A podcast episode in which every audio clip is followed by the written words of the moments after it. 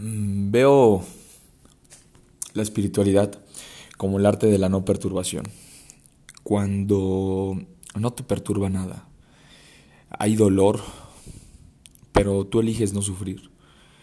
Cuando ves que solamente son sucesos que tenían que pasar para así continuar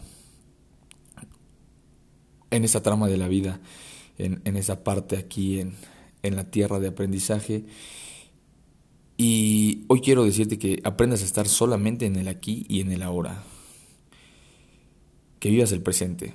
No existe ni el pasado ni el futuro.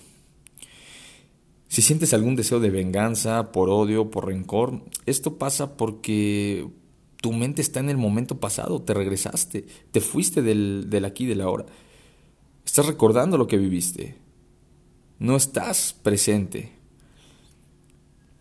Pero ese es tu ego, es tu yo falso, que al final quiere olvidar eso, pero nuevamente tú mismo lo vuelves a recordar. Si lo alcanzas a ver, esa situación, eso que ya pasó, solamente está en tu mente. No existe nada más que en tu mente. Lo que sí existe solo es el aquí y el ahora. Y ahí siempre te encuentras con Dios.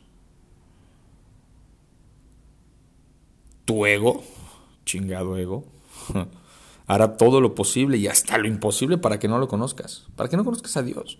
Te va a detener, te va a intentar poner trabas. Cualquier excusa es buena. Pero créeme que una vez que, lo conoces, una vez que, que conozcas esta luz, no quieres salir de ahí. Te quedas cautivado con tanta belleza, con tanta luz y ya no hay nada más que buscar.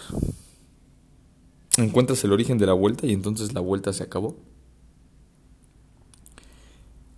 No hay pasado, no hay futuro. Solo está el aquí y el ahora. Disfrútalo. Si hoy te sientes triste por alguna situación, enojado, con odio, venganza, rencor, es porque tu mente está en el pasado en esa situación que ya fue. Y como ya fue, no existe. Y si no existe, es falso. Tú le quieres volver a dar vida. Disfruta el aquí y el ahora y olvídate de todo eso. Vive sin perturbaciones. El dolor es necesario, pero el sufrimiento es opcional. Así que está en tus manos. Que Dios te bendiga.